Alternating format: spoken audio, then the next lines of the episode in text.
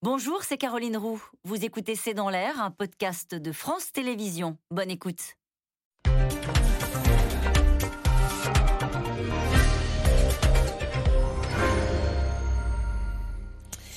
Bonsoir à toutes et à tous. Nous attendons vos questions, SMS, Internet et réseaux sociaux pour alimenter notre discussion. C'est la dernière manœuvre de Vladimir Poutine. Proposer aux civils des couloirs humanitaires vers la Russie et la Biélorussie. Un cynisme moral et politique, a dit à la mi-journée Emmanuel Macron. Au douzième jour de la guerre, les plus grandes villes ukrainiennes sont ciblées et les civils n'échappent pas au bombardement russe. L'OTAN et l'Europe, qui livrent des armes à l'Ukraine, veillent à ne pas faire le pas de trop et à ne pas devenir belligérants dans ce conflit. L'appel de Zelensky à la livraison d'avions est surveillé de très très près par Vladimir Poutine, qui en fait une ligne rouge et veut naturellement garder la maîtrise du ciel en Ukraine. Sur le plan économique, les États-Unis et une partie des 27 sont prêts à hausser le ton et défendent maintenant euh, l'idée d'un embargo sur le gaz et le pétrole russe, mais l'unité se fissure et l'Allemagne freine. Zelensky Donnez-nous des avions, c'est le titre de cette émission. Avec nous, pour en parler ce soir, le général Vincent Desportes. Vous êtes ancien directeur de l'école de guerre, vous êtes professeur de stratégie à Sciences Po et HEC. Je cite votre prochain livre, Visez le sommet pour réussir, devenez stratège, qui paraîtra euh, chez De Noël le 4 avril prochain. Frédéric Ancel, vous êtes docteur en géopolitique, maître de conférence à Sciences Po Paris. Vous venez de publier Les voies de la puissance chez Odile Jacob. Avec nous ce soir, Isabelle Lasserre, vous êtes correspondante euh, diplomatique pour le Figaro, ancienne correspondante en Russie. Je cite le titre de votre tout dernier livre, Macron, le disrupteur, publié aux éditions de l'Observatoire. Enfin, Annie de Banton, vous êtes journaliste essayiste. Je rappelle votre livre, L'Ukraine, l'indépendance as-tu pris, publié chez Buchet-Castel. Bonsoir à tous les quatre. Merci de participer à ce C'est dans l'air en direct. Emmanuel Macron qui parle de cynisme moral et politique de Vladimir Poutine. Euh, Frédéric Ancel, c'est vrai qu'il fallait y penser quand même. Des corridors humanitaires vers la Russie. Oui, il fallait le, faire, il fallait le faire, pardon. Oui, c'est vraiment ce qu'on appelle du, cynisme. C'est-à-dire que, euh, en fait, Vladimir Poutine propose quelque chose de performativement positif. Je veux dire par là que corridor humanitaire, fondamentalement, ça ne peut être que positif, que constructif vis-à-vis des opinions publiques. Celui qui propose cela, même si c'est celui qui est l'agresseur, bah, au fond, euh, il, va, il va en tirer quelque chose de, positif, d'humain, en quelque sorte. Ça humanise euh, l'agression. Alors, on aurait pu imaginer que cette idée fût correcte si le Donbass oriental, déjà contrôlé par la Russie depuis 2014 et peuplé majoritairement de russophiles et de russophones, était euh, agressé par l'Ukraine, par définition. Euh, Poutine aurait proposé à ces gens-là de, venir en Russie. Mais là, c'est parfaitement grotesque et effectivement, je pense que le terme de, cynisme s'impose. Laurent Stasser, qu'est-ce qu'il essaye de faire euh, avec ça? De dire aux Russes, regardez, ils reviennent chez nous, nos peuples, les Ukrainiens, peuple frère? Oui, soit ça, soit euh, c'est un, levier supplémentaire euh, vers ces populations. Mais de toute façon, toute l'histoire des, des, corridors humanitaires euh, côté russe est complètement biaisée. C'est une arme de guerre pour Vladimir Poutine. Les, les corridors de guerre, c'est un moyen, en fait, de vider les villes. Et vider les villes, ça permet d'affaiblir la résistance, d'une part, et d'autre part, ça permet d'avoir moins de dégâts collatéraux si d'aventure il fallait passer la vitesse supérieure pour les bombardements. Donc, tout en tout en accolant son nom euh, à, euh, au, mot euh, humanitaire. c'est ce que disait, c'est performatif. Ce qui, au niveau de la, communication, c'est parfait. Donc, tous les, toutes les, c'est pas la première fois que Vladimir Poutine promet des corridors humanitaires. En, Syrie, d'ailleurs, la France avait joué un rôle majeur pour le forcer à, à, créer des, des, corridors humanitaires à l'époque où il bombardait Alep. Et les corridors humanitaires, ça avait duré quelques heures, en fait. Ça n'a jamais, ça n'a jamais fonctionné c'est toujours comme ça qu'on commence euh, euh, en fait les négociations euh, au début d'une guerre, parce que normalement, ça devrait aussi permettre de pouvoir évacuer les civils, les blessés, les femmes, les enfants, et d'acheminer de, la nourriture et des médicaments. Mais je crois que ça, ça n'avait pas été envisagé par, par Vladimir Poutine. Général Vincent Desportes, il y a des règles en la matière? Euh, quand on parle des civils, quand on parle de corridors humanitaires, on voit bien qu'au 12e jour du conflit, euh, ça, devient un enjeu majeur pour, euh, les Occidentaux, pour Emmanuel Macron qui en a beaucoup parlé avec le président Poutine. militairement, comment s'est appréhendé ce sujet? Le droit de la guerre interdit de frapper les populations civiles, ce qui est toujours fait euh, dans la guerre, même par les Américains qui détruisent Dresde, qui détruisent Hambourg. Donc quand on est en, guerre, au bout d'un moment, si vous voulez, le droit international n'a pas d'importance. Ce qui compte, le droit, c'est toujours, le, toujours le droit de la force. Bon, alors, les, les couloirs humanitaires, d'habitude, enfin assez souvent, on essaie de les faire sécuriser par une force de l'ONU. Mais comment voudriez-vous aujourd'hui qu'on envoie une force de l'ONU pour sécuriser et, et quel pays Les pays cadres un peu de, l'ONU, c'est les pays de l'OTAN. Et donc, comment voulez-vous que M. Monsieur, Poutine perçoive le fait que des soldats otaniens viennent sécuriser? Enfin, ça, n'est pas possible. Et je suis tout à fait d'accord avec, Isabelle. Les, M. Poutine, lui, a tout intérêt à ce que ces couloirs humanitaires arrivent. Ensuite, vous savez, c'est la vieille règle de la guerre. Ceux qui veulent partir, vous partez maintenant. Ensuite, les autres, vous êtes notre ennemi et on vous tuera. Et donc, ça clarifie. Et alors, derrière, alors les grades et les, canons à longue portée, on pourra donner de la violence sans mesure. Le message n'a pas été porté par Vladimir Poutine et par les Russes de manière aussi claire que vous le faites maintenant. Ah non, il n'est pas porté, mais c'est la vérité, si vous voulez. C'est toujours comme ça. On, ne le dit pas. Mais après, vous savez, depuis que l'URSS existe, la politique, c'est cynisme et brutalité. Ça n'a aucune raison de changer maintenant. Mhm. On n'a pas de bilan euh, humain, d'ailleurs, sur le nombre de civils. Euh, euh, c'est souvent comme ça que ça se passe. On découvre le bilan après. Annie de Menton. Évaluation du côté du côté russe, les, les, morts et les prisonniers sont apparemment sous votre contrôle, bien sûr, euh, répertoriés, surtout les prisonniers qui parlent quand même et donc qui déclinent leur nom, leur identité. Donc ça, c'est quand même un mode d'évaluation, disons, des, pour le côté ukrainien, on a des évaluations au coup par coup, si je puis dire, même si ce terme est plutôt euh, mal employé. C'est-à-dire à chaque fois qu'il y a des destructions de villes, d'édifices, d'institutions, euh, on dit il y a 30 morts, et quand on dit il y a 3 morts ou 10 morts, euh, voilà, on est quasiment rassuré.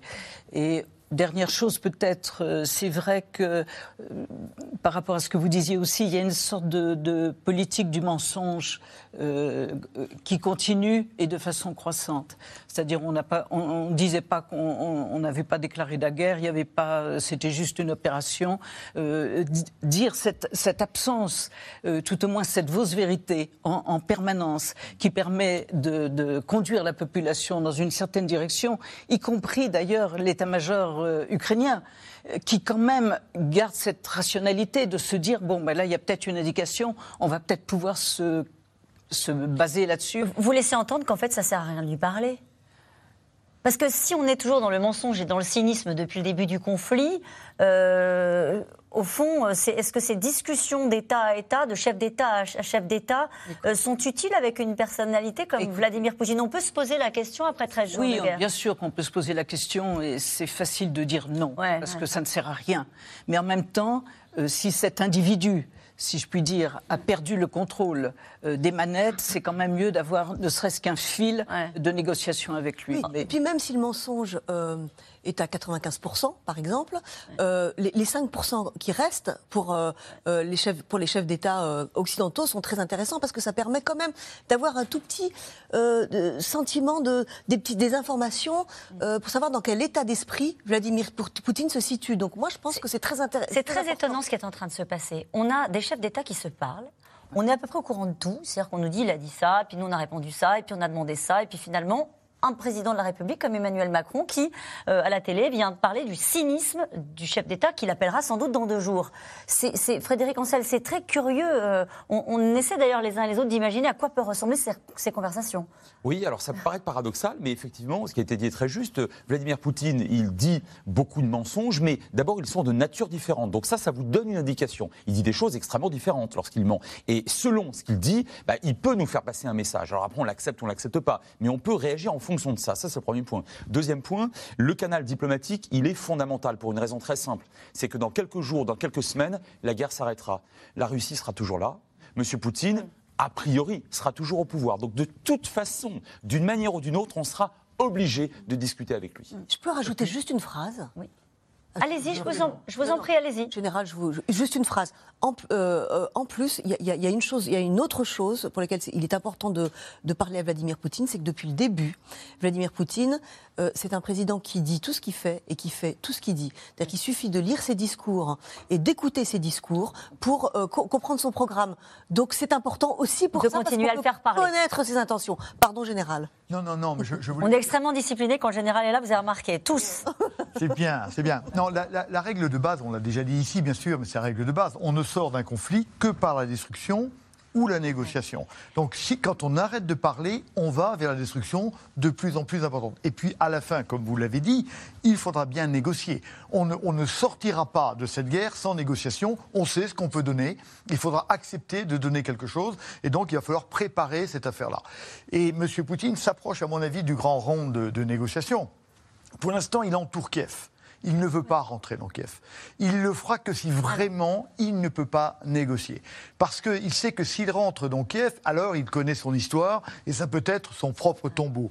Et donc je crois que ce sera le dernier élément. Là, il va probablement prendre Odessa, il entoure Kiev et au dernier moment, il va probablement dire aux Européens voilà. C'est soit soit on négocie, soit je rentre. Oui, et si on rentre, ce sera votre faute et ce sera ma faute, ouais. ce sera notre échec à tous les deux et ce sera terrible. Et donc là, on va donner quelque chose. Ce, faut, ce qui vous fait dire ça, c'est la façon dont il a positionné ses forces autour de Kiev. On avait hein, commenté ici même hein, cette colonne de chars, de véhicules légers Exactement. aussi, hein, qui arrivait 63 km de véhicules qui s'approchaient vers Kiev.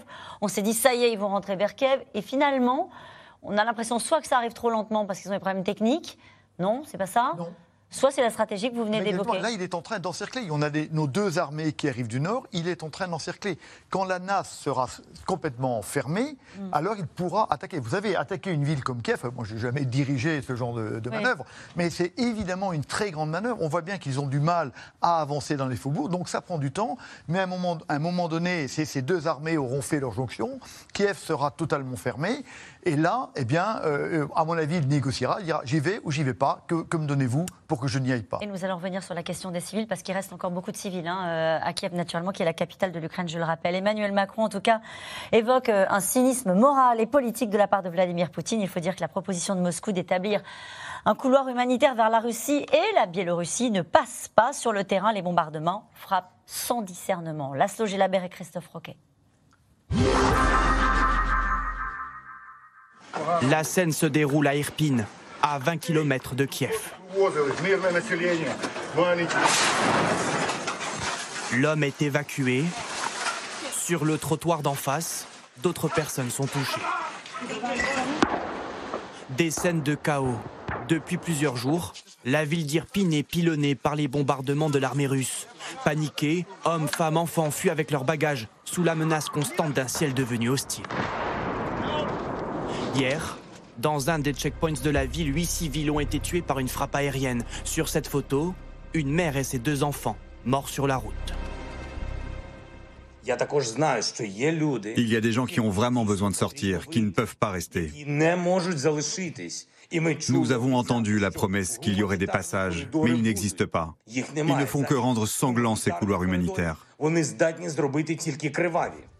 Exfiltrer les civils en toute sécurité, c'est un des enjeux du long échange téléphonique entre Emmanuel Macron et Vladimir Poutine.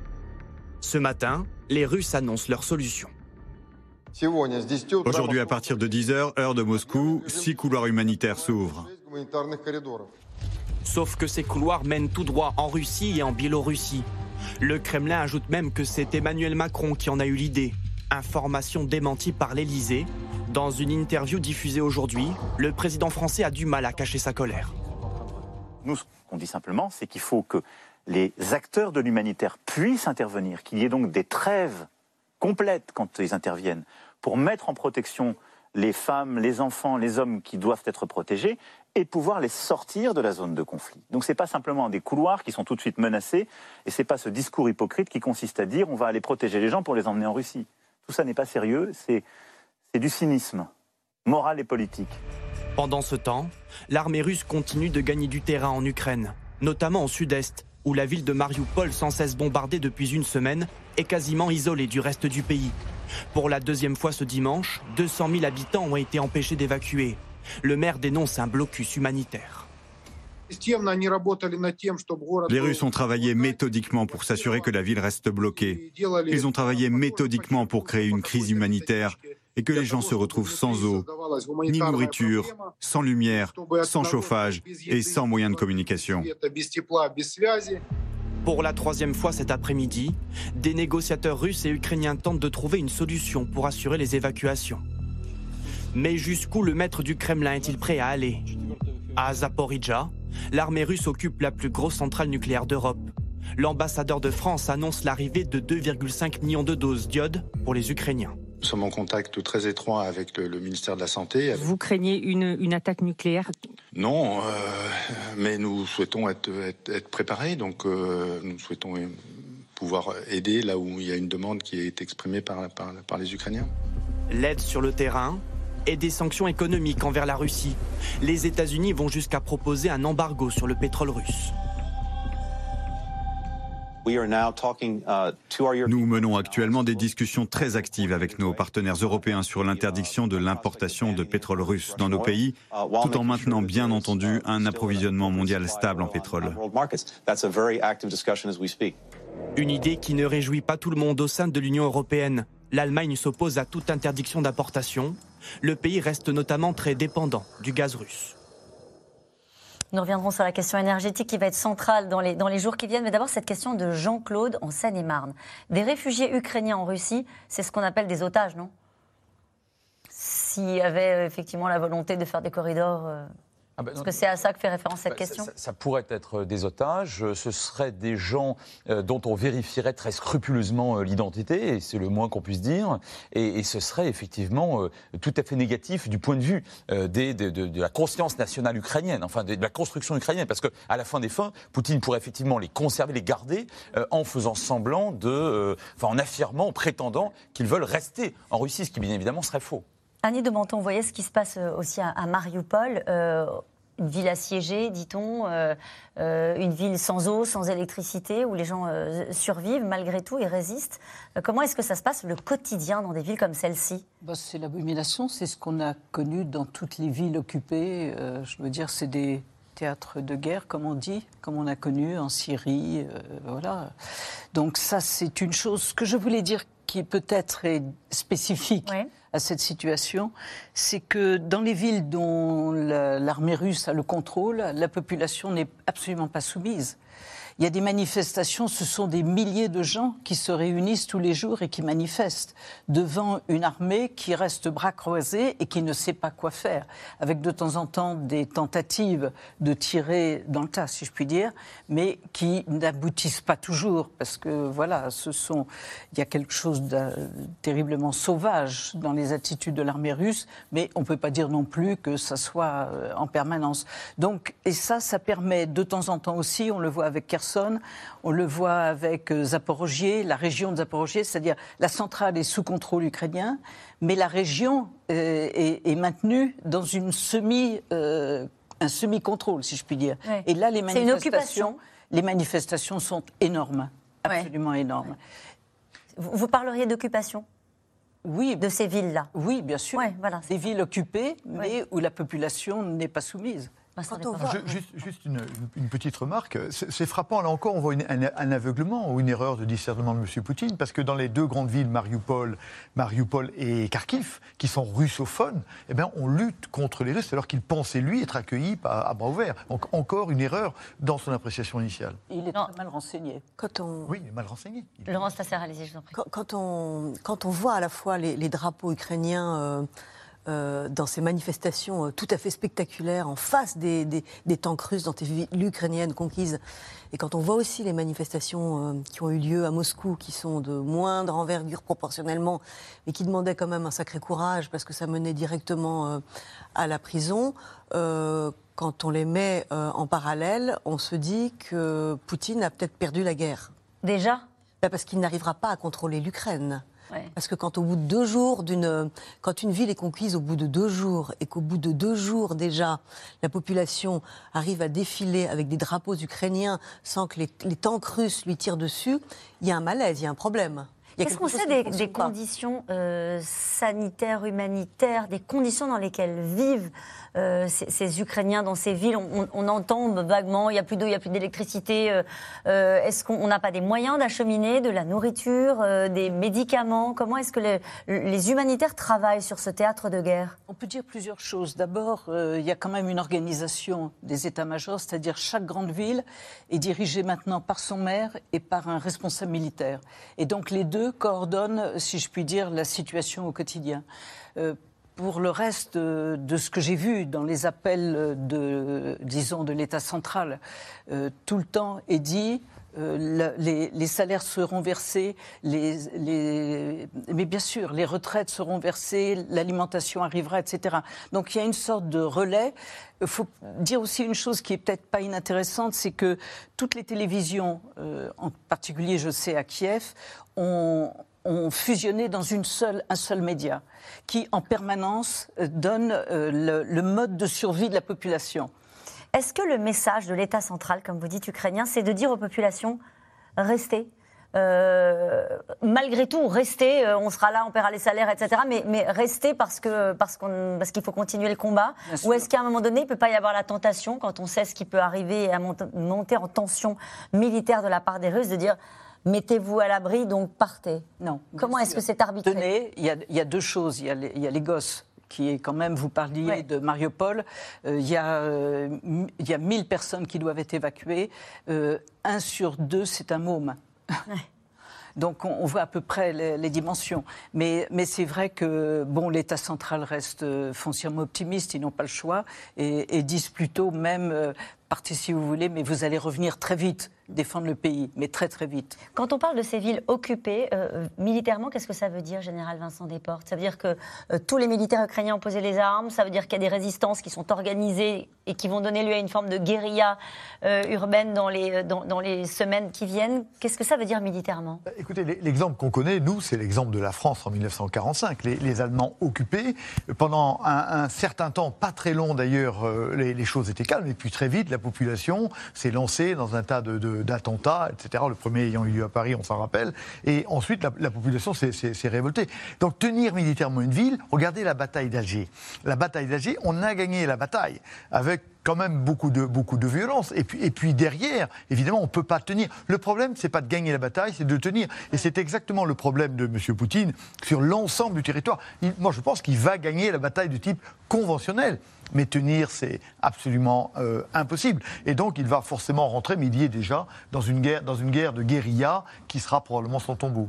Euh, allez-y, Frédéric. Et c'est la raison pour laquelle il souhaite créer les conditions de la peur ou de la terreur et faire partir le maximum d'Ukrainiens. C'est ce qui l'intéresse. C'est quand il parle d'attaques de, nucléaires, etc., c'est ça qu'il vise? Alors, pas Alors, quand il parle de nucléaire, il cherche à nous faire peur à nous autres davantage, me semble-t-il, qu'aux Ukrainiens. et il y arrive dans une certaine mesure d'ailleurs. Euh, ça, c'est l'un des instruments de la, de la terreur, de la peur, euh, qui ne coûte pas très cher pour une puissance forte mais pauvre, euh, néanmoins. Mais sur, en Ukraine même, au fond, il ne veut absolument pas, effectivement, subir une guerre d'attrition, une guerre de guérilla, une espèce d'Afghanistan, entre guillemets, toutes choses étant égales par ailleurs. et par conséquent, ceux qui détestent réellement la Russie ou qui ne veulent pas vivre sous, sous giron russe, mais pour lui, il est formidable qu'il puisse partir. C'est la raison pour laquelle il crée, encore une fois, hein, les, conditions de la peur par une scénographie, par une rhétorique extrêmement violente, en diabolisant par ailleurs le régime au pouvoir, en traitant de nazi. Parce que si le régime, il est réellement nazi, qu'est-ce qui va se passer? Ah ben les Russes vont écraser ce régime avec tout ce qu'il y a autour et, avec ses complices. C'est la raison pour laquelle je parle de peur et de terreur et j'insiste là-dessus et le régime qui réclame des avions. On va y revenir dans un instant parce que ça pose des vrais problèmes à l'OTAN, euh, cette question-là. Allez-y, je vous en prie. Dans le, sur, ce sujet, euh, dans l'union rêvée de Vladimir Poutine, il y a euh, premier étage, il y a, trois pays, c'est la Russie, la Biélorussie euh, et l'Ukraine. Il arrive, Vladimir Poutine, pour l'instant, à tenir la Russie et la Biélorussie. Il n'arrive pas à tenir l'Ukraine. Pourquoi? Parce que la Biélorussie et la Russie euh, n'ont pas vraiment d'expérience démocratique. À part la Russie, a une, une, petite expérience démocratique qu'elle a associée au chaos au début des années 90.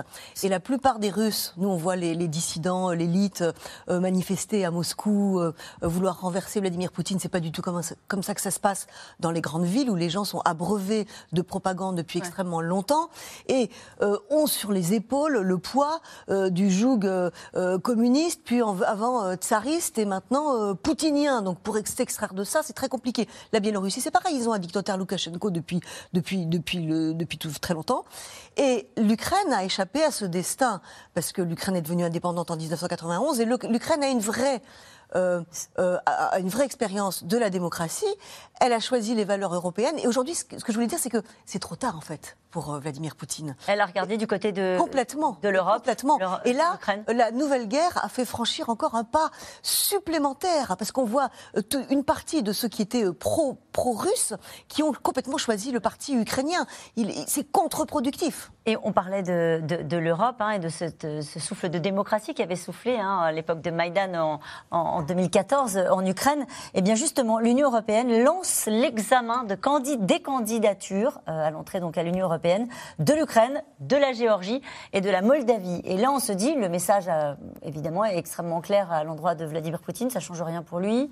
C'est-à-dire, bon, bah, finalement, on va vraiment faire en sorte qu'il regarde de notre côté. Mais ça ne change pas grand-chose pour lui, sauf que c'est encore une fois une manière de parler, une manière de dire quelque chose. Hein. Il est quand même stupéfiant que l'Union européenne, qui jusqu'à présent soit n'avait pas voulu euh, simplement observer, hein, euh, euh, et notamment de manière bienveillante, ces, ces actes de candidature, aujourd'hui se précipite au bout de deux semaines de guerre, les trois. Hein, et comme par hasard, ce sont les trois États qui soit ont été déjà très durement touchés, soit sont menacés. Je pense à, à la Moldavie. Donc c'est une manière de dire quelque chose de très fort de montrer une détermination après un train de sanctions qui lui aussi est sans précédent, après la révolution allemande qui par définition est sans précédent aussi. Donc Poutine, de ce point de vue-là, euh, on peut dire aujourd'hui qu'il a effectivement là aussi mésestimé ou sous-estimé la volonté européenne de jouer la seule vraie carte qu'il a, euh, qu'elle a, dans la seule dimension dont elle dispose, c'est-à-dire la dimension économique, normative, euh, technique et administrative. Juste un détail, ce n'est pas un détail d'ailleurs, elles sont entrées en application, les sanctions alors les sanctions, euh, pour certaines, sont déjà entrées euh, en, application.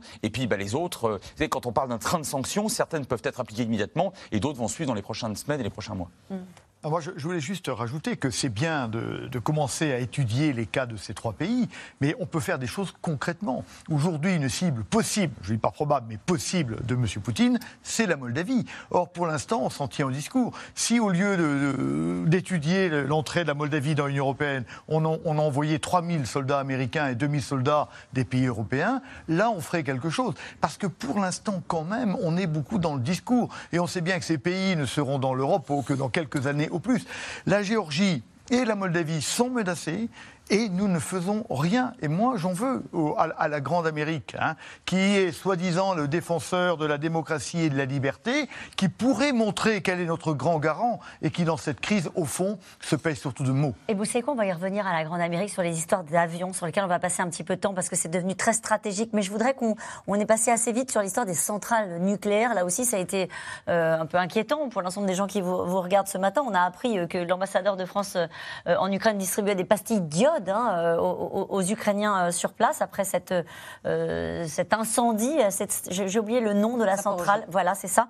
Est-ce qu'à votre avis, on va pouvoir sécuriser ces centrales? La IEA demande la possibilité, eh ben, au moins que ces centrales fonctionnent, parce qu'il y a 15 réacteurs en Ukraine. Ça fait partie du dialogue entre Emmanuel Macron et Vladimir Poutine, hein, puisque c'est une des choses qu'il a demandé, c'est sécuriser Zaporozhye, qui est quand même une des plus grandes centrales d'Europe. Et voilà, on ne peut pas prendre des risques par ailleurs, il y a Tchernobyl, euh, où il y a quand même eu déjà euh, des, petites, euh, disons, dans le, territoire. Dans le territoire de Tchernobyl, il y a eu des incidents qui pouvaient sembler à des problèmes radioactifs. Donc, déjà là? Ah bah oui, bah, depuis depuis huit jours que Tchernobyl a été pris par l'armée russe. Donc parce que c'est important ce que vous dites, mais ça veut dire quoi? Ça veut dire qu'elles sont pas entretenues parce qu'il n'y a plus les effectifs? Ah, ça veut dire qu'il y a eu des plus sous le contrôle ukrainien. C'est ça le sujet. C'est sous la responsabilité russe, totalement. Donc l'histoire des pastilles d'ot qui sont distribuées, c'est pas non plus par hasard. Hein. C'est pas des stocks de pastilles d'or. Donc là, c'est un vrai enjeu de négociation. On se posait la question de savoir pourquoi il fallait continuer à parler ah, peut-être à Vladimir Poutine. Euh, garder, conserver une forme d'entretien, de, de, suivi assuré par des Ukrainiens sur les centrales. 15 réacteurs. Hein, euh. là, là, la responsabilité voudrait que M. Poutine déclare des no war zones autour de ça. Et peut-être qu'en face, M. Zelensky déclare, on, disait Paris ville ouverte. Hein. Une ville ouverte. Nous ne nous battrons pas là parce que les enjeux sont trop importants nous irons faire, euh, irons faire la guerre à côté. Donc des deux côtés, on, peut, on pourrait avoir une prise de responsabilité qui, de manière à éviter les drames qui pourraient se produire. Mhm. Je pense que là aussi, ça procède de la scénographie de peur et de terreur dont je parlais tout à l'heure, parce que vous imaginez bien que beaucoup d'Ukrainiens vivant dans, les, dans, un, dans un périmètre assez proche euh, des, de, ces, de ces nombreuses centrales euh, nucléaires vont craindre que les Russes tapent dessus ou ne les entretiennent pas. Et là aussi, je pense qu'il s'agit pour Vladimir Poutine d'entretenir une, une, une espèce d'épée de Damoclès, en quelque sorte, et j'imagine parfaitement qu'il souhaite qu'une partie importante de la population ukrainienne quitte l'Ukraine. Hum. Euh, justement, sur le fait de, cette menace-là, on peut imaginer des observateurs euh, internationaux sur des, des enjeux aussi majeurs pour pour les Russes, pour les Européens, pour les Ukrainiens, que la question de la gestion des centrales On peut, on peut mais faut, ça ne peut être que le, résultat de négociations. Hein, et, en, pardon, et en particulier euh, lié au Conseil de sécurité des Nations Unies. Bien sûr. Vous, savez quels, sont les, cinq membres permanents hein du Voilà, ben, la Russie en fait. Il y a la Russie. Et voilà. En tout cas, c'est une supplique du président ukrainien qui met l'Occident parfois dans l'embarras. Volodymyr Zelensky réclame des avions pour avoir une chance de rivaliser avec l'armée russe. Mais sur le sujet, l'OTAN tergiverse car le risque, eh bien, c'est de faire le pas de trop et de devenir belligérant dans ce conflit. Sur ce sujet, la mise en garde de Vladimir Poutine est pour le coup sans ambiguïté. Marie-Laurent et Ilana Zincotte. Il sème la mort dans le ciel ukrainien et le ministère russe de la Défense ne manque pas de diffuser régulièrement les images de leurs frappes comme autant de faits de gloire. Hélicoptère d'attaque K-52, avion de chasse Sukhoi 35. Tandis que son peuple meurt sous les bombes, le président ukrainien implore le monde occidental il y a quelques jours de faire taire ce ciel qui tue en instaurant une zone d'exclusion aérienne au-dessus de son pays. Maintenant, je vous demande de fermer le ciel. Et si vous n'avez pas la force de fermer le ciel, alors donnez-moi des avions. Si vous ne le faites pas maintenant, alors dites-nous combien d'Ukrainiens ont besoin d'être tués, combien de mains, de jambes, de têtes ont besoin de s'envoler pour que vous nous entendiez. Dites-moi, et j'attendrai ce moment. Le cri du désespoir tant la supériorité russe est visible dans le ciel ukrainien. Au début du conflit, la Russie détenait 132 bombardiers et 832 chasseurs, contre seulement 86 chasseurs pour les Ukrainiens qui ne disposent d'aucun bombardier. Alors ils s'accrochent à leur seul atout, de conception turque, le drone Beraktar TB2, dont les vidéos de destruction de blindés russes sont devenues virales sur les réseaux sociaux, qu'elles soient réelles ou non. Le petit drone, roi du ciel, a même une chanson à sa gloire désormais. L'armée russe ne progresse pas aussi vite qu'elle le souhaiterait et l'appel à l'aide du président ukrainien n'a pas manqué de faire réagir Vladimir Poutine, qui lance un sérieux avertissement à l'OTAN. Nous entendons qu'il serait nécessaire de mettre en place une zone d'exclusion aérienne. Tout mouvement en ce sens serait considéré comme une participation au conflit armé de la part des pays qui menaceraient nos militaires. À la minute même, il serait considéré comme co-belligérant, et peu importe de quel membre il s'agit. Je veux dire, peu importe de quelle organisation ils sont membres. Mais pas question pour l'Alliance transatlantique, dont l'Ukraine n'est pas membre, de prendre le risque. La seule façon de mettre en œuvre une zone d'exclusion aérienne est d'envoyer des avions de chasse de l'OTAN dans l'espace aérien de l'Ukraine, puis d'abattre des avions russes, ce qui pourrait conduire à une guerre totale en Europe. Le président Biden a été clair, nous n'allons pas entrer en guerre avec la Russie. Alors, que peuvent faire les Occidentaux? Le 27 février dernier, l'Union européenne promettait des avions de combat à l'Ukraine, des MiG-29 et des Sukhoi 25 hérités de l'ère soviétique, seuls avions que savent piloter les Ukrainiens. Trois pays européens en disposent, la Slovaquie, la Bulgarie et la Pologne, d'abord opposés à cette idée. La Maison-Blanche lui demande aujourd'hui de livrer ses MiG-29 à l'Ukraine en échange de chasseurs américains F-16. Côté français, on choisit la discrétion. Nous fournissons des équipements militaires à l'Ukraine. Oui. En nombre, oui. De qualité, oui. Est-ce que je vais dire quoi? Non. Mais je pense qu'il est opportun, dans la situation dans laquelle nous sommes, que euh, chaque pays fasse preuve de discrétion sur les matériels qu'il qu'il livre à l'Ukraine. À défaut de no-fly zone au-dessus de l'Ukraine, l'OTAN a renforcé ses troupes sur son flanc oriental. Tandis que les rafales contribuent à la police du ciel en Pologne et aux frontières des pays baltes, des soldats français ont été déployés en Roumanie. Même le porte-avions Charles de Gaulle a été mobilisé. Présence défensive autant que dissuasive. Dès que vous avez un porte-avions, vous êtes toujours. On était en train de faire le point avec le général sur les, moyens militaires qui étaient mis en œuvre par la France. Euh, cette question, comment faire parvenir des avions en Ukraine? C'est ça qu'il demande. Euh, alors d'abord, ça pose un problème. Enfin, ça, a été bien dit. Euh, assurer la maîtrise aérienne avec des avions, c'est obligatoirement avoir des tirs entre avions russes et avions américains. Donc on rentre pour la première fois dans l'histoire du monde dans un conflit armé entre deux puissances nucléaires. Donc ça, ça fait changer totalement totalement le, la guerre de nature.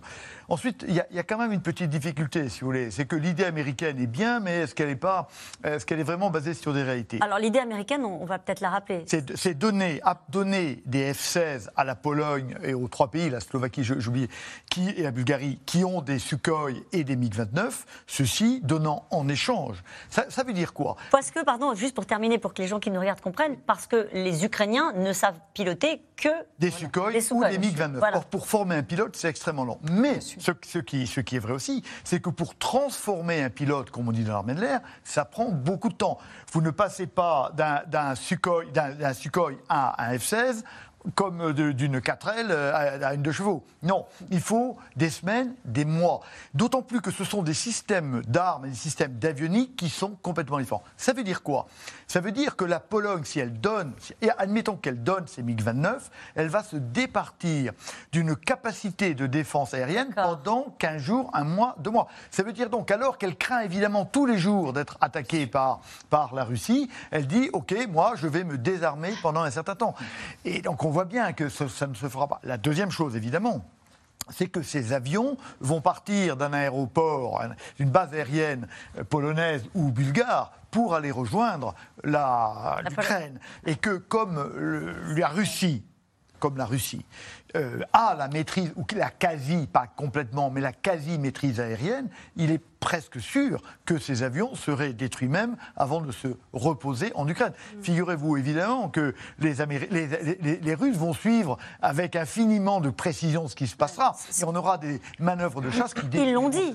Ils l'ont dit. Ils ont invité les pays euh, à la frontière de l'Ukraine à faire très attention euh, de ne pas accueillir de, évidemment d'avions en provenance d'autres puissances étrangères. Bien sûr, Oui, on peut au moins remercier M. Blinken d'avoir été d'une clarté euh, totale hein, et on peut traduire ce qu'il a dit de la manière suivante on ne mourra pas pour Kiev. Il faut bien que vos téléspectateurs comprennent que, et le président de la République l'a dit à plusieurs reprises, les Américains l'ont dit dès le mois de janvier, on n'ira pas au feu directement contre les Russes. Alors après, d'un point de vue moral et éthique, ça pose beaucoup de problèmes, mais sur le plan strictement institutionnel et, démocratique et diplomatique, euh, les choses sont claires. L'Ukraine n'appartient pas à l'OTAN, l'Ukraine n'appartient pas à l'Union européenne, l'Ukraine n'appartient même pas à une alliance bilatérale entre donc elle-même et un État européen ou nord-américain. Donc je pense qu'on est en train de passer par tout ce qu'on peut faire, par ailleurs, sur le plan notamment technique, euh, technologique, euh, économique. Mais ce ne serait pas vécu comme une ligne rouge de la part de Vladimir Poutine si les Américains fournissait des F-35 à, la Pologne ah, mais c'est la raison pour laquelle je suis tout à fait d'accord avec le général Attendez, s'il vous plaît. C'est la raison pour laquelle je suis tout à fait d'accord avec le général. On n'ira pas, on ne peut pas faire ça. Si vous voulez, le, depuis au moins allez, la guerre des six jours de 67, l'aviation est considérée comme la reine des batailles. Pas tellement des batailles aériennes, il y en a plus, ça coûte trop cher les avions, on ne s'amuse pas à, se tirer dessus. En revanche, en termes de renseignement, euh, de neutralisation au sol et de bombardement, c'est évidemment fondamental. Sur l'échiquier, c'est la reine. Donc Vladimir Poutine, immédiatement, dès le premier jour de la guerre, il a bombardé les aérodromes et les aéroports, y compris jusqu'à l'ouest de l'Ukraine, évidemment pour empêcher, entre autres, déjà des avions occidentaux éventuellement de se Donc, ce qu'on comprend, à la supplique de Volodymyr Zelensky, donnez-nous des avions, Isabelle Lasserre, ils ne les auront pas parce qu'on ne peut pas leur donner? Non, probablement pas. Probablement pas.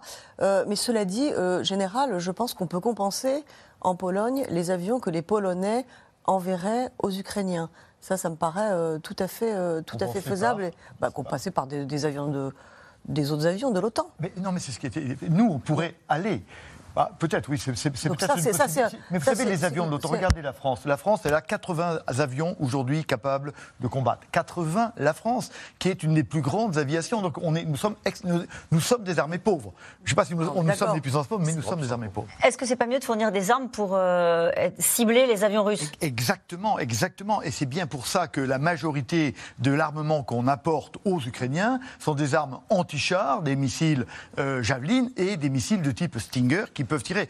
Et, et vous savez que la Russie a peur. On voit de temps en temps dans les photos des avions russes descendus. Oui. Parce que on- autant on peut détruire les gros systèmes antiaériens, c'est ce qui a été fait le 24 février matin, autant on ne peut pas interdire à un soldat d'aller lever son Stinger et de, et de- et de tirer. C'est le choix qui a été fait, à votre avis, par. euh, euh, je pensais, on voyait tout à l'heure Jean-Yves Le Drian, par les Européens, dans la, catégorie des armes qu'ils fournissent, parce qu'on ne sait pas ce que ce qu'a fourni la France. Je- non, mais je, je pense les armes défensives, létales, c'est essentiellement, sûrement, des, des- des- des missiles anti-chars et des missiles antiaériens. Annie de Menton.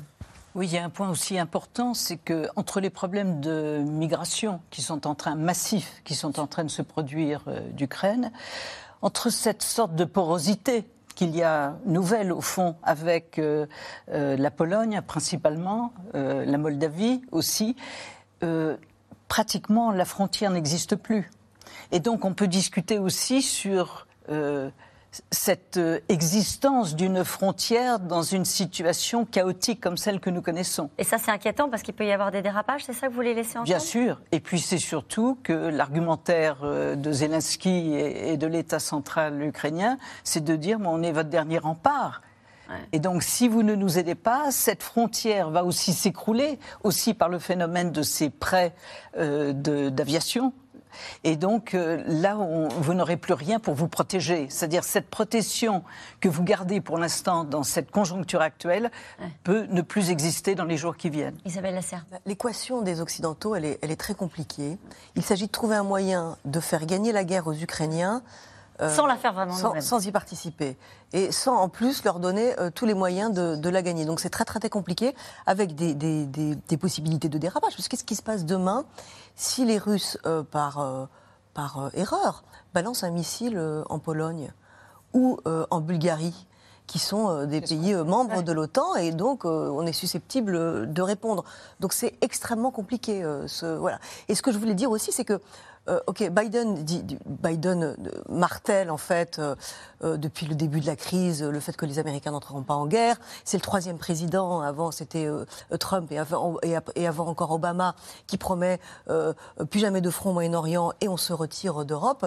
Mais il faut quand même les guerres quelquefois on ne les choisit pas. Elles s'imposent à vous. Il a fallu quand même trois ans en, en 1992 euh, quand les Serbes bombardaient Sarajevo, les Occidentaux et l'OTAN ne voulaient pas aller faire la guerre aux Serbes. Et ben au bout de trois ans, il s'est passé des choses tellement atroces, des, des explosions dans des, dans des marchés avec des dégâts civils tellement dingues qu'en fait on a basculé. Et la Seconde Guerre mondiale, les Américains, vous, ne voulez pas venir au début. Ce Donc que moi, vous je- laissez entendre, c'est qu'au fond, ce nom américain peut évoluer. ben, on n'en sait rien. Peut-être que, peut que les États-Unis vont être attrapés par cette guerre et qui vont être ramenés de force en Europe. Et là, c'est la Chine qui se félicitera parce qu'elle aura réussi à ouvrir un nouveau front pour euh, Joe Biden en Europe, ce qui diminuera pour elle la pression euh, en Asie. La Chine qui a redit son amitié aujourd'hui hein, à la Russie. Non, alors je, je pense que vous donnez des exemples, mais il y a une grande, grande, grande différence entre les exemples que vous donnez et la situation actuelle. évidemment, en non, général. non, mais attendez, attendez. Qui est l'arme nucléaire? Je pense qu'en 1936, si nous avions empêché le- la remilitarisation de la Rhénanie, on aurait été arrêté la guerre et on aurait dû le faire. Et on ne l'a pas fait. Mais là, on ne craignait absolument pas le déclenchement de l'apocalypse mondiale. Et aujourd'hui, on sait bien. Et ça, c'est le paradoxe de l'arme nucléaire. C'est que l'arme nucléaire empêche la guerre et elle permet la guerre à la fois. Elle empêche la guerre entre la Russie et l'OTAN, mais justement, elle permet la guerre de la Russie. en Sur le rôle des États-Unis, Général Vincent Desportes, vous disiez tout à l'heure, il y a quand même des moyens pour les Américains, sans entrer en guerre euh, contre la Russie, de mettre des effectifs pour fixer des limites à, Vladimir Poutine. Bien sûr, moi, je trouve que quand même on se paye un peu de mots, si vous voulez. Moi j'ai trouvé que le discours de Joe Biden, évidemment, il a parlé un peu du problème ukrainien avec des termes même un peu vifs, mais enfin on, est, toujours dans, la rhétorique. Et euh, je, je, crois qu'il faut euh, un jour avoir des actes. On peut renforcer beaucoup plus brutalement les effectifs américains en Europe. Des gros porteurs, ils en ont autant qu'ils en veulent. On peut mettre demain 20 000, 30 000 soldats américains en Europe. Ça n'est pas fait. On peut en mettre demain matin en, en Moldavie. La prochaine cible peut-être, et on ne le fait pas. Mm. Et moi, je, je, trouve quand même beaucoup de frilosité, mais comme euh, vous l'avez dit, Isabelle, on est dans le troisième président qui euh, a rentré son, son, son, pistolet dans le hausseur et qui ne veut pas bouger. Ouais. Et donc, ce n'est pas, pas le problème de Biden. Le problème de Biden, c'est la Chine et les militaires. En même temps, ils mettent des moyens. On a vu passer, pendant que vous exprimiez, un article de New York Times qui expliquait qu'ils avaient mis euh, 17 000 missiles anti-tanks. Euh, ils mettent des moyens matériels pour aider euh, les Ukrainiens, pas suffisant. Ils ont fait ça avec les Afghans, et puis ils les ont laissés tomber. Ils ont fait ça avec la Kurde, et les Kurdes, et puis ils les ont laissés tomber. Ouais. Donner l'armement, c'est bien, si vous voulez. Mais c'est pas. Vous savez, on dit à la fin, c'est le sang qui compte. C'est à la fin, oui, ok, moi je me défendrai, et j'admets que le sang coulera pour défendre mes valeurs. On n'en est pas là. Annie de. Oui, non, simplement cette, euh, ce débat que nous avons est très bien perçu au Kremlin, puisque la dernière euh, prestation de Vladimir Poutine, je crois que c'était hier d'ailleurs, a dit nous avons atteint notre but de guerre, la démilitarisation de l'Ukraine est arrivée. Alors bien sûr que c'est une rhétorique purement de propagande, mais quand même, euh, ça veut dire qu'après tout, dans cette sorte d'attentisme ou de discussion préliminaire à une aide véritable, euh, pour l'instant, l'armée russe euh. Oui, sur cette crainte, et je rejoins ce que vous avez dit, sur cette crainte des Occidentaux et des Américains, peut-être plus particulièrement, de, de, de risquer de, de basculer. Euh, ils n'ont pas ajouté beaucoup d'effectifs à l'est de, l'OTAN, c'est vrai, et en même temps, l'ouest de l'Ukraine n'a pas été investi par Poutine. Autrement dit, je pense que le président russe, pour l'instant en tout cas, a décidé de ne pas risquer des accidents et de ne pas risquer peut-être de pousser les Américains à être contraints d'envoyer ces, ces, ces, hommes à la Ça veut dire que pour l'instant, il n'est pas. On voit la ville de Lviv où il y a l'ambassade française, à etc. À Lviv, à Lvov, ouais. si vous préférez, il ouais. n'y a pas pour l'instant de soldats russes. On dit donc, Lviv, il y a eu. On bah, dit Lvov Lviv, bah, Lvov en russe et puis Ah, bah oui, voilà, c'est ça. Bon. Donc, okay. donc, pour l'instant, on est de, de, des deux côtés hein, sur la volonté manifeste hein, d'éviter tout risque de, de confrontation directe et d'accident. Il n'y a pas de soldats parce qu'il faut quand même y aller. Hein, et, on voit que pour l'instant, ils n'ont pas dépassé la ligne Odessa, euh. Hein, il faut y aller. Il reste 500 ou 600 km pour être dans l'Ouest. Par contre, il y a un truc qui ne se voit absolument pas.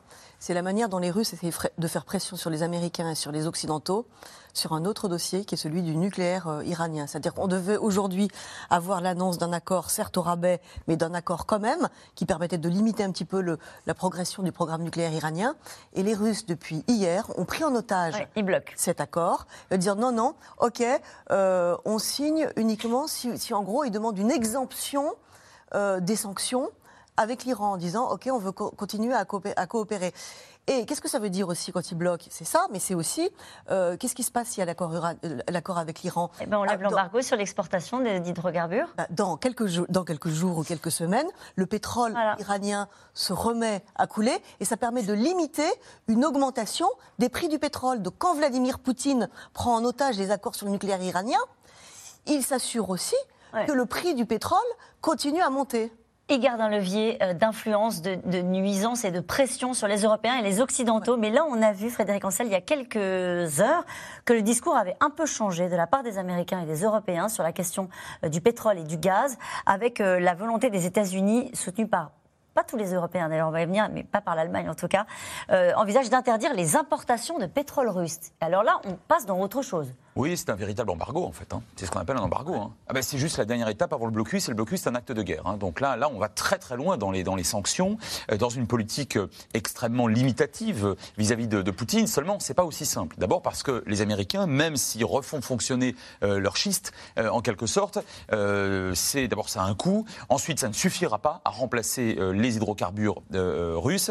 Et puis, il va falloir actionner les copains. Alors les copains, ce sont notamment les Saoudiens, ce sont les Émiratis, bon, c'est le Golfe. Hein. Ouais. Donc la quasi-totalité des États sont alliés des États-Unis. Seulement, si ils, ils mettent trop d'huile en quelque sorte sur les, marchés, bah, au fond, le baril ne va pas prendre, voilà, trop de, va pas prendre trop, trop d'importance. Enfin, son prix va rester limité, ce qui ne les arrange pas. Parce que vous imaginez bien qu'un pays comme l'Arabie Saoudite, qui est absolument mono-exportateur, préfère que le baril s'envole. Évidemment, il s'envole largement là. Oui, mais il préfère qu'il continue à s'envoler. Donc les Saoudiens ne, ne, vont sans doute pas obéir aveuglément aux Américains, qui leur diraient, écoutez, il faut noyer les, marchés, enfin, il faut mettre beaucoup de pétrole sur, les, sur le marché mondial pour pas que le baril augmente trop. En tout cas, là, l'Europe unie, soudée, pourrait marquer des, signes de fracture avec des Allemands qui disent non, non, le, blocus euh, et l'embargo sur le pétrole et le gaz russe, euh, on ne peut pas assumer. Nous ne sommes pas égaux devant la nécessité d'importer du gaz et du pétrole euh, russe. Et, là, je crois qu'on a aussi, de la part de Poutine, la volonté de jouer, enfin d'articuler l'intégralité de ce dont il dispose contre nous. Est-ce que c'est pas ça la vraie sanction? Contre Vladimir Poutine, contre la Russie si, sauf que euh, Poutine va pouvoir euh, exporter malgré tout du gaz et du pétrole en quantité plus importante à d'autres clients. Tout à l'heure, vous avez évoqué à juste titre l'amitié de la Chine. Si la Chine continue à jouer plutôt son, sa partition pro-russe, elle va pouvoir importer davantage de gaz et de pétrole. En tout cas, c'est une cible stratégique pour Vladimir Poutine. Odessa, à 50 km de la frontière avec la Moldavie, un port où transite le blé, notamment ukrainien. La troisième ville d'Ukraine se prépare à l'offensive. Les populations qui ont assisté naturellement euh, au bombardement de Mariupol prennent les armes sans attendre. Théo Manval, Léa Dermidjian et Pierre Dehorne. Reportage.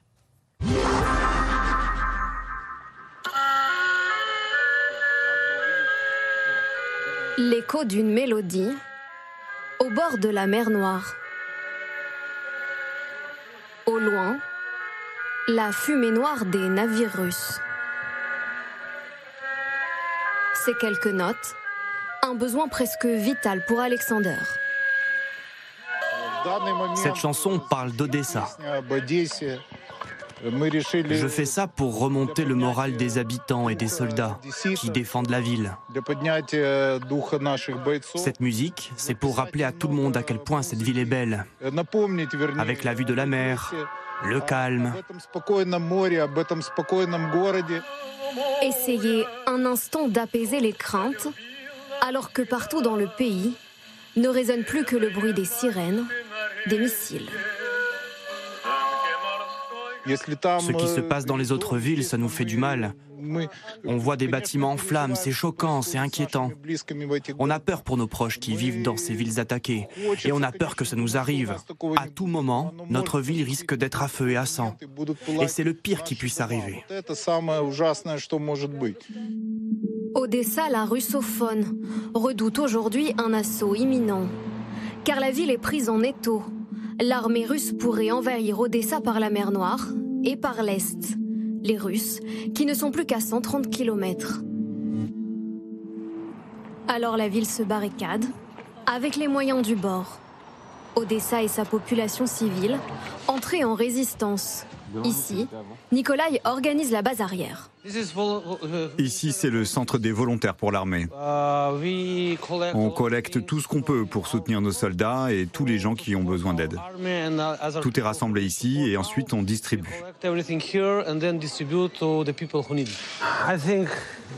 Je crois que Poutine fait une erreur. La plus grosse erreur de sa vie. On va défendre Odessa et on les tuera tous. Il n'arrivera rien ici. Ça restera une ville ukrainienne. Parmi les bénévoles, Natalia. Avec la guerre, elle a perdu son travail de vendeuse. Quand vous passez vos journées à la maison à ne rien faire, vous ne pouvez pas vous arrêter d'avoir peur. Venir ici, ça m'aide à me sentir mieux parce qu'il y a d'autres gens. On est occupé, on n'a plus le temps de s'imaginer des choses, de lire des articles. Ici, on emballe des chaussettes, des pantalons sans s'arrêter. Et en fait, on n'a plus le temps d'avoir peur. Agir pour conjurer l'angoisse, la volonté de défendre sa ville, c'est aussi ce qui fait tenir Vadim, élu au conseil municipal. Il tient à nous montrer où il passe ses nuits, dans la cage d'escalier. Voilà ma chambre en ce moment. Les Israéliens conseillent de dormir avec au moins deux murs qui protègent de l'extérieur. Ici, c'est le seul endroit chez moi où il y a deux murs. Donc c'est l'endroit le plus sûr. Et lorsque nous lui demandons s'il est prêt à prendre les armes, c'est mon petit pistolet. Et vous comptez l'utiliser si les Russes arrivent je n'ai pas le choix. J'ai eu de la chance dans la vie. J'ai étudié à Cambridge. J'ai fait de grandes études. Je suis devenu élu. Il y a peut-être de meilleures façons de me rendre utile aux autres. Mais si les Russes viennent nous chercher, j'aurai pas d'autre choix. Odessa, déterminé à se battre, alors que le président Zelensky affirme que les bombardements sont désormais imminents. Votre réaction à ce reportage, Annie de Bonton? On voit des gens qui vivent quasi normalement et qui se disent bah, on est les prochains sur la liste. Il faut peut-être dire quand même, c'est troisième ville d'Ukraine, un million d'habitants, ville fondée au XVIIIe siècle, des comptoirs grecs euh, juste à côté. C'est aussi, ce sont des, endroits avec des sites archéologiques inimaginables, d'une très grande ancienneté et d'une très grande beauté. Euh, donc euh, voilà, c'est l'entrée de la mer Noire, c'est un grand port, c'est le plus grand port d'Ukraine. C'est toute l'industrie agroalimentaire. donc il y a là, c'est un autre poumon du pays. Maintenant, on peut dire aussi, et vous le faisiez remarquer, que qu'il y avait là une population qui pouvait être favorable au Kremlin à un moment donné. On se rappelle de certains affrontements qui ont lieu en 2014, juste après la révolution de Maïdan, entre euh, populations pro-ukrainiennes et populations euh, qui pouvaient éventuellement euh, basculer de l'autre côté. Aujourd'hui, il semblerait, et les manifestations qui ont eu lieu il y a quelques semaines, avec, euh, vous savez, un immense drapeau euh, bleu et jaune qui a été sur euh, l'escalier Potemkin, mmh. qui est quand même le grand fétiche de la ville, a été étendu sur toute la longueur et des manifestations très très importantes ont eu lieu. Donc la résistance sera très grande cette question. Que peut-on faire à titre individuel pour aider euh, les Ukrainiens? Bah Pour une fois, c'est moi qui vais répondre euh, à cette question, puisque France Télévisions se mobilise avec une grande soirée demain en direct à 20h50. Et puis, euh, aux côtés, naturellement, de la Croix-Rouge française qui lance un appel au don, un appel à votre générosité, avec les modalités qui s'affichent là où vous le voyez, avec la possibilité de donner par SMS au 92 200. Nous revenons maintenant à vos questions.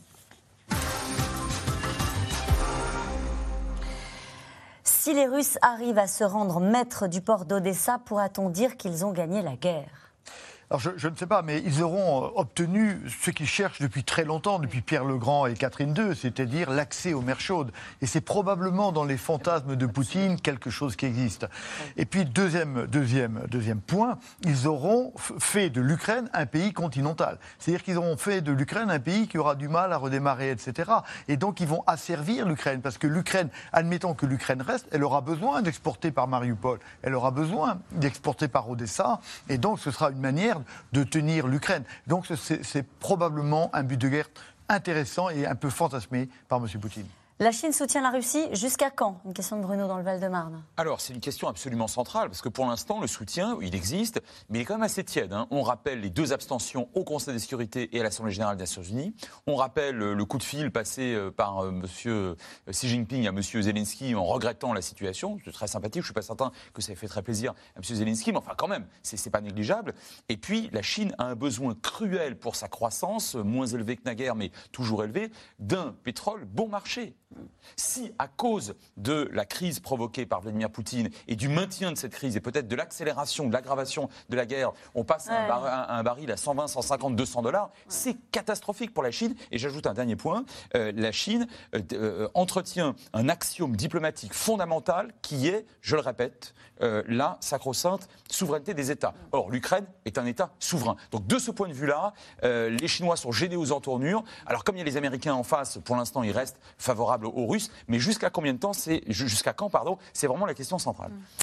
Et, ce sera déterminant pour la suite. Ah, Imaginons que la Chine, à un moment donné, euh, se détourne. Euh, là, pour le coup, ça faciliterait la négociation avec Vladimir. Ah, mais ça, j'en suis absolument convaincu. Ah, c'est l'une des clés fondamentales d'une future négociation. C'est la clé. Et Poutine ne se voit dans l'avenir qu'en liaison étroite avec la Chine. On le sait bien. Donc, si la Chine, c'est pas possible. Et d'ailleurs, celui qui va peut-être régler le problème, c'est Xi qui va travailler entre, avec les deux pour arriver à dire à Poutine non, on va arrêter, négocions correctement. Avec la Turquie qui joue aussi sa partition, hein, qui est euh, en train de négocier mais c'est surtout Xi Jinping qui, qui, est, qui, est, qui, est, aux manettes. Parce qu'il y a aussi une autre chose qui, euh, qui énerve la Chine, c'est euh, quand Vladimir Poutine euh, agite la menace nucléaire. Parce que là, on est vraiment dans un, dans un, dans un spot géographique avec beaucoup de puissance nucléaire. après cette guerre, quelle place la Russie aura-t-elle sur la scène internationale?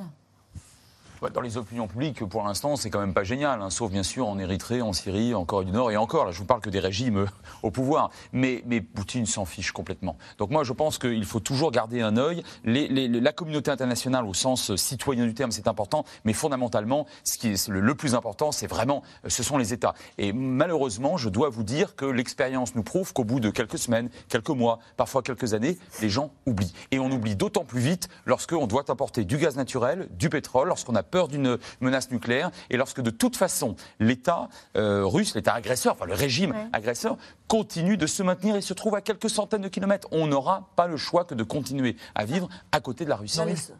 pardon, pardon. Là, les sanctions sont quand même euh, beaucoup plus dévastatrices que d'habitude. Et il faudra, à mon avis, quand même beaucoup plus longtemps que d'habitude pour revenir à une certaine normalité. Et je pense, moi, que Vladimir Poutine euh, euh, s'inquiète de sa place sur la, sur la scène internationale. C'est même une des choses qu'il a essayé d'avoir. Vincent euh, Frédéric, vous avez raison, mais je crois que l'Europe devra absolument tirer des leçons. D'ailleurs, on commence à les tirer. On voit bien que le sentiment d'appartenance, la nécessité de l'autonomie, la nécessité de la souveraineté, c'est bien ce qui émerge fondamentalement pour nous. Et je crois que ça, c'est ça qui nous hmm. empêchera de retomber dans les erreurs du passé. Cette question pour vous, Isabelle Lasserre, vous l'avez évoqué tout à l'heure, est-il raisonnable d'espérer que le peuple russe se soulève contre Poutine? Écoutez, ça c'est du wishful thinking. Il y a un problème. Les Occidentaux ont toujours regardé la Russie avec leurs yeux euh, d'Européens, d'Occidentaux et de démocrates. Donc quand on regarde la Russie et qu'on essaye de décrypter Poutine à travers des yeux de démocrates, ça ne marche pas.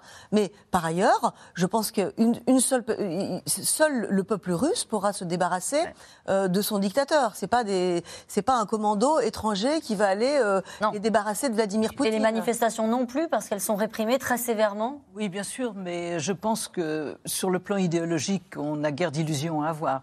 Mais par contre, les sanctions sur la vie quotidienne vont être très, très, très brutales pour la société russe. Euh, au niveau de la consommation, tout simplement, il y a énormément de... La question, est-ce que ça renforce le sentiment national? Écoutez, ça ne doit pas renforcer à terme le sentiment pro-Poutine. Ça, je ne peux pas l'imaginer. D'accord. Euh, pour avancer plus vite, Vladimir Poutine pourrait-il opter pour des armes plus lourdes? D'évidence d'évidence. Il y a quoi après? il y a, il, y a, encore deux armes qui n'ont pas donné et qui pourraient donner. Il y a un, l'arme chimique. Évidemment, monsieur, monsieur Poutine n'a pas détruit, selon les consignes qui lui avaient été données par les instances internationales, ses réserves d'armes chimiques. Donc, il en a. Donc, il peut les employer. Ça, c'est à peu près sûr. Et puis, la deuxième chose, qui serait une sortie assez logique pour lui, c'est l'utilisation de l'arme nucléaire tactique en Ukraine, qui finalement lui permettrait de sortir très rapidement de, cette guerre qui, euh, qui euh, le, enfin, le, monde entier, tout d'un coup, se tairait, regarderait. Nous-mêmes, nous ne riposterions évidemment pas, puisque nous n'aurions pas été attaqués. Les peuples ukrainiens seraient japanisés, au sens d'Hiroshima du terme, arrêteraient de se battre. Et M. Poutine, au fond, n'aurait plus qu'à ramasser les. Vous êtes sérieux, général Vincent Desportes, ah non, je ne suis pas non seulement sérieux, mais j'ai regardé les textes russes. Et il y a un, un, un document publié en juin 2020 qui s'intitule Les principes fondamentaux de la politique de l'État sur la dissuasion euh, nucléaire qui ouvre la possibilité d'emploi d'armes nucléaires tactiques qui font partie de la doctrine militaire russe. Typiquement dans un cas comme celui-ci, euh, on a bien compris les règles de l'OTAN qui sont on peut vous livrer des armes, peut-être pas des avions, mais en tout cas on peut vous aider, mais c'est pas chez nous, c'est pas l'Europe, c'est pas l'OTAN, donc on bouge pas. Dans un cas comme celui-ci, que disent les textes, nos textes à nous bah, Les textes disent vous n'avez pas été attaqué, vous, vous, vous ne Même si ce sont des armes ah, mais ça n'a Nucléaire. Non, la, différence, et c'est peut-être important de le rappeler, c'est que la France est une puissance nucléaire autonome autonome. Hum. Et, donc ça, M. Poutine le sait. C'est-à-dire que quand on met un soldat français en, Pologne, ça n'est pas un soldat hollandais. C'est le premier, c'est le premier point de la chaîne du tir nucléaire et, et la doctrine française prévoit l'emploi en premier de l'arme nucléaire quand le président de la République considère que les intérêts vitaux sont en jeu. Donc ça veut dire que ça n'est pas une décision, la riposte nucléaire n'est pas une décision de l'OTAN non, enfin, elle pourrait être une décision. C'est jamais la décision de l'OTAN. Ce serait Il y, a bien des plans nucléaires, mais au fond, c'est la décision des États-Unis. Alors que la France, c'est sa décision à elle. Nous ne sommes pas dans les plans nucléaires et c'est exactement pour cela. Donc ça veut dire, pardonnez-moi, après je reviens aux questions des téléspectateurs, mais j'imagine que ça les intéresse aussi, ce que vous êtes en train de nous dire. Ça veut dire qu'ils pourraient déclencher cette espèce d'arme nucléaire, je ne sais plus comment vous l'appelez, tactique. tactique. Euh, donc ça veut dire que c'est pas Hiroshima et Nagasaki Non, c'est 4-5 fois plus gros, c'est pas énorme. 4-5 fois plus gros Ouais et qu'il ne se passe rien derrière Et qu'on soit tétanisé Qu'est-ce que vous voulez faire? Vous voulez, voulez les détruire euh, le Kremlin? Euh, Paris est détruit dans les 10 minutes, etc. Si vous voulez. Mm. Et donc, évidemment, on ne ferait rien. Évidemment, on ne ferait rien. C'est aussi pour ça que, Vladimir Poutine et Emmanuel Macron se parlent en permanence. Et qui continuent à se parler. Parce, que la, parce que la France. Allez, une question d'Elena dans la Manche. Si jamais Kiev tombe sous le contrôle des Russes, Zelensky aura-t-il encore la possibilité de s'exfiltrer? Écoutez, pour l'instant, d'après les négociations qui ont commencé aujourd'hui, justement, euh, les Russes ont proposé de garder Zelensky comme président et de mettre un Premier ministre pro-russe. Donc ça veut dire qu'ils n'ont pas, euh, pour l'instant, sa tête à mettre euh, en premier but de guerre. Mais. Merci en tout cas à vous tous. Hein. C'est la fin de cette émission qui sera rediffusée ce soir à 23h55. Il est l'heure de retrouver Anne-Elisabeth Lemoine. Bonsoir Anne-Elisabeth Lemoine. Au menu ce soir. Bonsoir Caroline. L'Ukraine, les couloirs euh, humanitaires d'évacuation, une nouvelle conversation entre Emmanuel Macron et Vladimir Poutine hier, mais aussi la campagne présidentielle qui démarre pour le président sortant. On en parle dans un instant avec le porte-parole du gouvernement, Gabriel Attal, et notre invité. Et je vous rappelle que vous pouvez retrouver C'est dans l'air quand vous le souhaitez, en replay et en podcast. On se retrouve demain, 17h50, en direct.